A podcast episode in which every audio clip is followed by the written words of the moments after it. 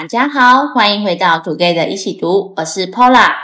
在连续几周一起与蛤蟆先生看心理医生后，今天轮到单集一本书的 Together 一起读，就是我 Paula 上场啦。我今天想跟各位一起读的是《亲爱的，别怕，勇敢说 Yes》，作者是周开莲。我对于周开莲这个名字听起来很耳熟，但真的要我说出他的背景跟简述，我脑海中居然搜寻不到关键字。后来读了这本书后，我才好好的认识这位作者。首先，先说说我为什么想读这本书呢？我有几位女性友人，我们之间呢都会互相推荐书，尤其是职场上成功女前辈的自传型著作。而这本就是我其中一位好朋友介绍的。我们呢都是在职场打拼的单身女性，对于这类的励志型小说，都当作心灵鸡汤，在给自己力量，坚持自己走的路。当时的我正面临转职期间，结束一段七年的工作，不管前景如何，心中总有所纠结跟犹豫。我曾在一集的节目中提到这本书。记得当时是推荐给 Stacy，因为我当时看完觉得有所收获，也想给 Stacy 一些力量。那接下来肯定就是要先介绍作者背景，一起听听他的精彩履历表。周开莲的英文名字叫做 Rose，就是玫瑰的 Rose。他从小呢就具备旺盛的好奇心与探险精神，就读北艺女与台大期间，更广泛涉猎表演。电影、主持等领域多才多艺，学生时代就展现出强烈的领导特质。他在三十二岁呢，就当上了台湾 MTV 总经理。两年期间，成功将 MTV 蜕变成晋升为台湾最受欢迎的电视音乐频道。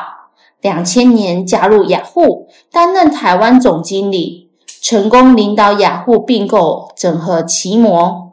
无名小站与新奇科技，不但使雅虎奇摩成为台湾最大入口网站，更开创了电子商务的新里程碑，带动营收成长数十倍，成功打造雅虎奇摩在台湾的领导地位。大家当时应该都有玩过雅虎即时通吧？我自己在国中时就是靠着雅虎即时通来练习我的中文打字速度。想当时的雅虎即时通可是风靡一时呢，是不是也透露出我的年龄了呢？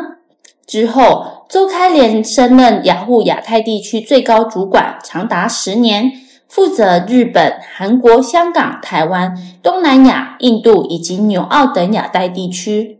Verizon 于二零一七年并购雅虎后，Rose 担任 Verizon Media 国际事业董事总经理。是台湾少见进入跨国企业核心决策圈的经理人。这本书是洛斯离开全职工作后，将过去三十年如何从零到一，从十到一百不同阶段的管理心得，做出有意义的分享。希望帮助更多的人在工作上有所突破。主要呢归纳为四大部分，分别是生涯、职场、家庭和信仰。关于生涯，每一个改变都会让我更清楚自己擅长什么，不喜欢什么，勇敢做出选择。关于职场，跟随心中的鼓声，别让公司招牌或者是时间的长短成为绑架自己的借口。关于家庭，回到家记得带着祝福的眼光来看待每一件事情，幸福是自己创造的感受。关于信仰。信仰是引导工作与人生的重要力量，教会自己自修行善，也给自己信心和希望。在本集中，我挑选了两则与大家一起读。第一则是在第一部“从环境中汲取养分”当中，标题为“三十岁以前，我换了四个工作”。奥美广告是洛斯第一份正式的工作，两年半中。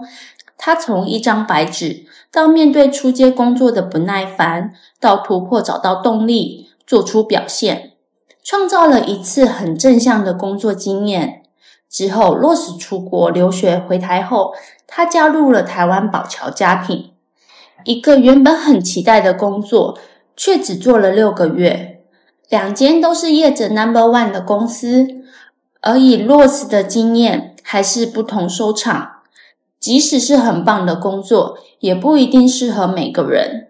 进入新环境，就像一颗种子撒在土里，能不能开花结果，除了种子的努力外，土质、日照，有没有人浇灌，也有很大的关系。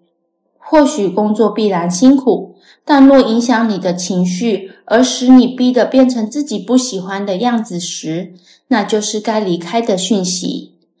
当洛斯在宝桥时的一天午餐结束时，人资主管叫住他，并问他说：“洛斯，你怎么了？当时那个神采奕奕的女孩到哪去了？”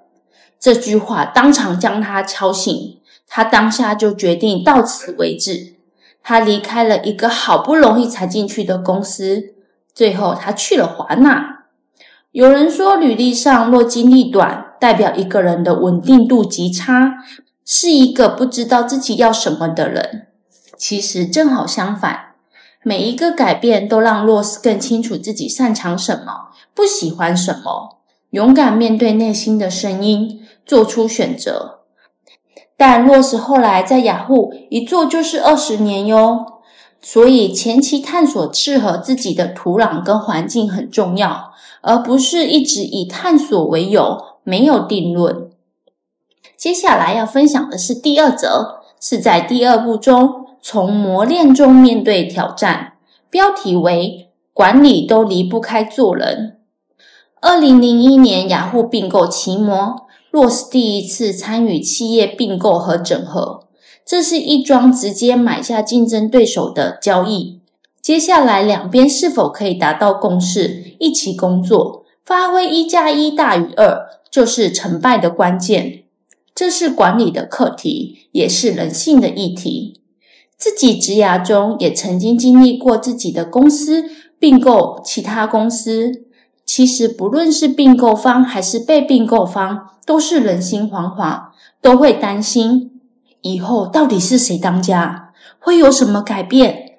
我的工作是不是会受到影响？公司的文化会变成怎么样呢？洛斯为了快速降低两边的猜忌，第一步就是透明的对大家沟通整合的游戏规则，双方的服务哪些要留下，哪些要合并，依据用户的喜好与成本来决定。判断的基准是根据具体的数字与成绩。至于部门主管，以经验和能力最适合的人出现。企业大师 Jim Collins 在《很久卓越的修炼》这本书说：“要攀登无人抵达过的高山，面对难以预料的风险，最佳避险之道是确认绑在绳子另一端的伙伴是对的人。在变动的时候，洗牌之际，会有新的机会出现。”而这就是人才被重用的时机。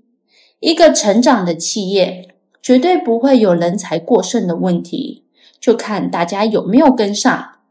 机会是给想要及不断在预备的人。记得这句话的前提是你要在一个成长的企业。最后整合后，Rose 手上握有一批难得的组合，而这段整合的过程中，Rose 学到了几件事。第一个，作为领导者，心要宽。领导者的真诚，在整合团队之际，是建立信任、稳定人心的关键。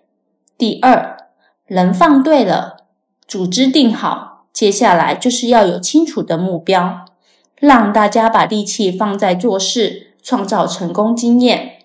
第三，建立重视人、开放平等的文化。以上提供给职场上的你们参考，你们都肯定很明显的感受到这本书呢。我其实比较侧重的是落实的生涯以及职场上的分享，因为我没有婚姻家庭生活跟信仰，因此这部分的感触冷冷的。如果你们有兴趣，可以买这本书来看。在第四部从意义中发掘力量，洛斯谈到他开始信主。